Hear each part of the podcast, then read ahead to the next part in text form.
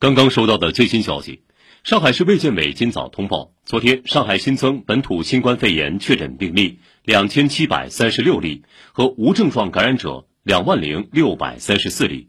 其中一千一百二十例确诊病例为此前无症状感染者转归，一千五百四十二例确诊病例和两万零四百九十例无症状感染者在隔离管控中发现，其余在相关风险人群排查中发现。昨天，上海新增本土死亡十二例，平均年龄八十八点二岁，最大年龄九十九岁。十二位患者都合并有严重的慢性多脏器疾病。患者入院后因原发基础疾病严重，病情进展迅速，经抢救无效死亡。死亡的直接原因都是基础疾病。